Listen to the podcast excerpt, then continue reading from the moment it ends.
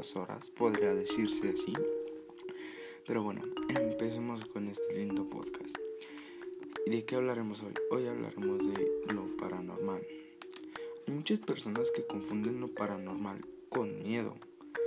Y bueno, mm, yo no soy nadie para hablar sobre este para hablar sobre qué es y qué no es. Bueno, mi conclusión sobre lo paranormal es algo que pasa pero no tiene explicación alguna, ¿sabes? O sea, por ejemplo, el triángulo de las Bermudas.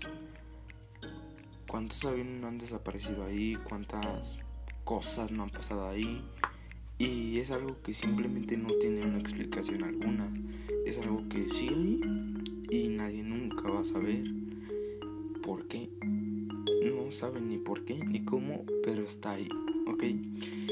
Eh, en internet dicen paranormal o fenómenos paranormales. Son términos usados para dar nombre a cierta clase de experiencias que se encuentran al margen del campo de las, experiencias normales explicables científicamente. Perdonen si me trapo un poco, pero no soy muy muy bueno hablando frente a un micrófono o hacia una pantalla. Pero creo que a lo largo de esto se va a ir controlando ese aspecto. Pero bueno, continuemos.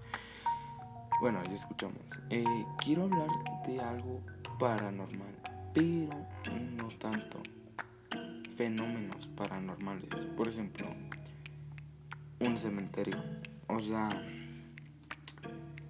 ¿cuántas cosas no pueden pasar en un cementerio, saben? O sea, yo personalmente soy una persona que cree en las en los fantasmas, o sea, no fantasmas como tal, pero sí las personas que no han encontrar descanso bueno o llámalo como tú quieras.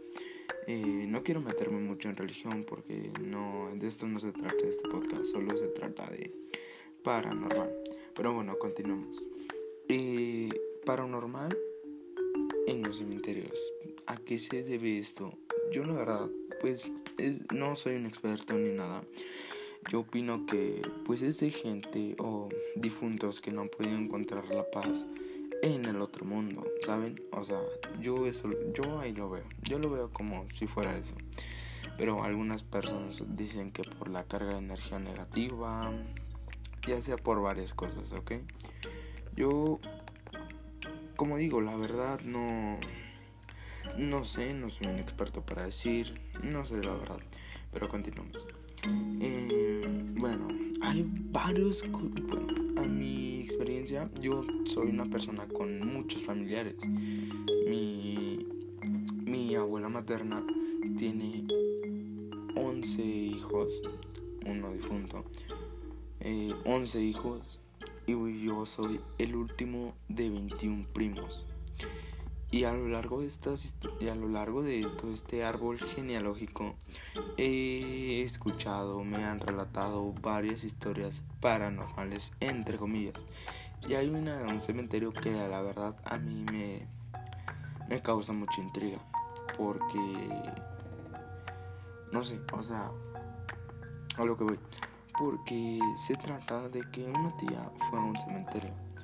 Este, mi tía Amelia eh, fue a un cementerio y hay un velador. Este, y estaba platicando con el velador. La verdad yo no sé para qué fue al cementerio, nunca me contó, o si me contó, lo más probable es que ya se me haya olvidado en estas fechas. Pero bueno, eh, ella estaba muy tranquila ahí, o sea, ella dijo que no se considera una persona miedosa, la verdad. Yo sí me considero una persona miedosa. De hecho, estoy grabando este podcast a las 2 y 8 am. Y está en la computadora en mi pantalla y está atrás. Y estoy enfrente de la pantalla de mi computadora y atrás está mi cuarto vacío. Y pues tengo miedo. Pero bueno, continuamos. Ella me contaba muy, muy segura, oh, muy segura de sí misma. Y la verdad le creo no, no, yo en la persona nunca he pasado, bueno, sí, pero ese es tema para más al rato. Pero bueno, me desvió mucho del tema, una disculpa. Continuamos. Eh, que ella estaba en el panteón como tal. estaba en el panteón platicando con el velador y ya. Y que de repente el velador a una cierta hora, ya sea, creo que eran las 6 a lo que ella me contó, se empezó a poner muy muy nervioso despegara para nada, pero para nada. Y yo me preguntaba, pero ¿por qué? O sea, porque es un señor que ha trabajado varios años mm, en un cementerio de Valador. O sea, ¿a quién le puede tener miedo? Y me contó mi tía que fue gracias